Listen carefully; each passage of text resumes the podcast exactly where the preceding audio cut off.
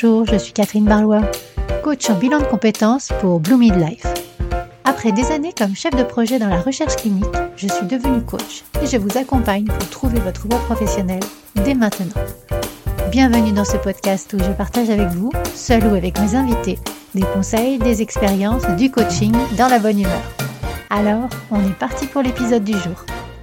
Bonjour à tous et bienvenue pour l'épisode 9 du podcast Blue Midwife. Je l'enregistre aujourd'hui en solo avec le thème Comment échouer Vaste sujet. Alors, mais avant de commencer, je souhaiterais remercier les personnes qui m'ont laissé 5 étoiles sur Spotify et Apple Podcasts. Cela m'aide à me faire connaître, alors merci à vous. Et comme prévu, dans mon petit concours de fin de podcast, tous les huit épisodes, je tire au sort parmi les personnes qui m'ont laissé un message. Et donc la première personne qui a été tirée au sort après le podcast numéro 8 est Nadège. Elle a gagné une heure de coaching dédiée à ses objectifs professionnels. Vous aussi, laissez-moi un message à propos de ce podcast. Ce serait vraiment super pour moi d'avoir votre retour. Postez-le sur l'une des plateformes d'écoute ou sur le réseau social de votre choix. Ainsi, vous me permettez de m'améliorer et vous participerez ainsi au tirage au sort qui aura lieu après l'épisode 16. Donc nous voilà partis pour l'épisode du jour, Comment échouer? Alors cet épisode est un résumé du podcast numéro 4 de Brooke Castillo, revu avec mon approche personnelle. Je vous mettrai les liens dans la description comme d'habitude. Alors en premier, intéressons-nous à la définition de l'échec. D'après le Larousse, l'échec est un résultat négatif d'une tentative, d'une entreprise, un manque de réussite, défaite, un succès, revers. Exemple, subir un échec. Alors c'est pas très réjouissant tout ça et pas vraiment neutre hein, non plus. Si on se souvient que les circonstances amènent des pensées, je vous renvoie à mes épisodes impairs de ce podcast, eh bien, si nous commençons avec une définition qui amène un biais négatif, je vais avoir du mal à vous vendre que jouer avec ces échecs, c'est fun. Hein. Donc, euh, par contre, la définition de Wikipédia est beaucoup plus neutre et plus orientée coaching. C'est celle-ci. L'échec est l'état ou la condition de ne pas atteindre un objectif souhaitable ou prévu. Je répète, l'échec est l'état ou la condition de ne pas atteindre un objectif souhaitable ou prévu. Et c'est tout. Donc si je résume, l'échec, c'est simplement un objectif qu'on n'a pas réussi à atteindre. Et alors, ça signifie simplement que quelque chose ne s'est pas déroulé comme prévu. Brooke nous dit que la plupart des gens n'atteignent pas leurs rêves parce qu'ils ne veulent pas échouer. Et ils abaissent ainsi leurs attentes dans le but d'éviter l'échec. Les gens veulent éviter l'échec parce qu'ils veulent éviter le sentiment qui peut découler d'un échec. Ça pourrait être la honte, la frustration, L'ironie ici, c'est qu'en évitant l'échec, nous évitons quelque chose dont nous sommes finalement responsables, c'est-à-dire comment nous nous sentons. Nous pouvons tout à fait contrôler ce que nous choisissons de penser à propos du fait de ne pas atteindre l'objectif, si ça se produit, bien sûr. Et la façon dont nous choisissons de penser à cela déterminera comment nous nous sentons en imaginant que nous n'atteignions pas l'objectif. Et ça, c'est le côté négatif des choses. En imaginant qu'on n'atteigne pas l'objectif, eh bien, nous pouvons tout à fait contrôler ce que nous choisissons de penser. On pourra se dire, on n'a pas atteint l'objectif, mais c'était bien, malgré tout. Et donc, nous pouvons tout à fait contrôler ce que nous choisissons de penser à propos du fait de ne pas atteindre l'objectif, si ça se produit. Et donc la façon dont nous choisissons de penser à cela déterminera comment nous nous sentons. Donc Castillo cite Thomas G. Watson qui dit Si vous voulez réussir, vous devez doubler votre taux d'échec. Donc plus nous échouons, plus nous sommes disposés à apprendre, surtout pour comprendre ce qui s'est passé et ce qui ne s'est pas passé comme prévu. Et donc plus nous apprenons, et plus nous serons capables de répondre à nos propres attentes. Donc Brooke propose de voir l'échec comme une occasion d'apprendre, de se renforcer, de gagner en confiance, et elle nous encourage à accepter l'échec et à ne pas abandonner car c'est vraiment ainsi qu'on va progresser. Lorsque nous ne répondons pas à nos attentes, à nos propres attentes, notre réaction et le sens que nous donnons à cet échec vont déterminer nos émotions. C'est là bien sûr que peuvent apparaître la honte et la frustration. Mais si on le positionne dans un autre sens, la raison principale pour laquelle nous évitons l'échec, c'est que nous évitons notre propre réaction face à celui-ci. Bien que nous ayons le contrôle total sur notre réaction, nous donnons un sens négatif à l'échec. Il n'y a qu'à se souvenir de la définition du Larousse. Et ce sont ces pensées négatives qui provoquent des émotions négatives en nous. Donc il est possible de travailler sur cette réaction. Nous pouvons décider de ne pas dramatiser lorsque nous ne répondons pas à nos attentes et de trouver un aspect positif à cet échec. On évite ainsi d'éprouver des émotions négatives que nous créons nous-mêmes.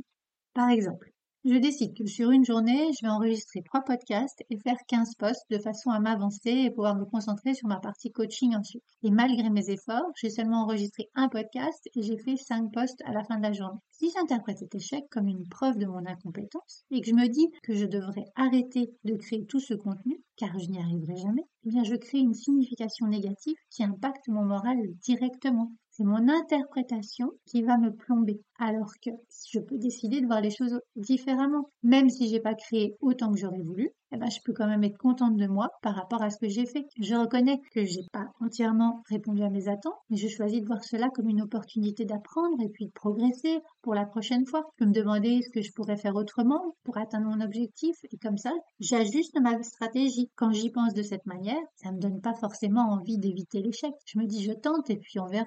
Et ça me donne envie d'apprendre, de grandir, de réessayer, de m'améliorer. Voilà. Donc, en adoptant cette approche, l'échec devient une occasion d'apprentissage et de croissance plutôt qu'une expérience douloureuse. En modifiant la façon dont nous interprétons l'échec, on va pouvoir continuer à avancer en nous améliorant et en augmentant nos chances de réussite à l'avenir. Et je pense que la bonne technique, c'est vraiment d'être soutien pour soi-même.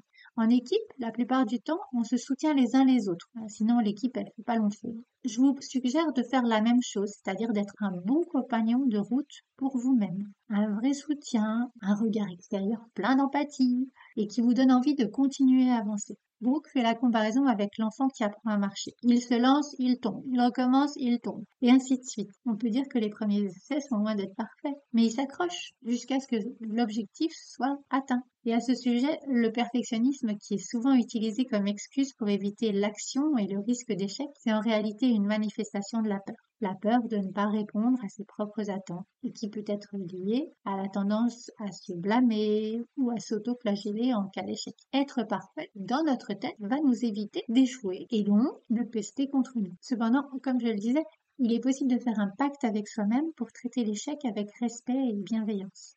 En choisissant de voir l'échec comme une opportunité d'apprentissage, plutôt que comme une occasion de se critiquer ou d'abandonner, nous serons plus enclins à passer à l'action et à prendre les risques nécessaires pour réussir. Lorsque nous sommes confrontés à quelque chose de nouveau, quelque chose que nous n'avons jamais fait auparavant, la confiance peut être plus difficile à trouver. Comment pouvons-nous ressentir cette même confiance face à l'inconnu?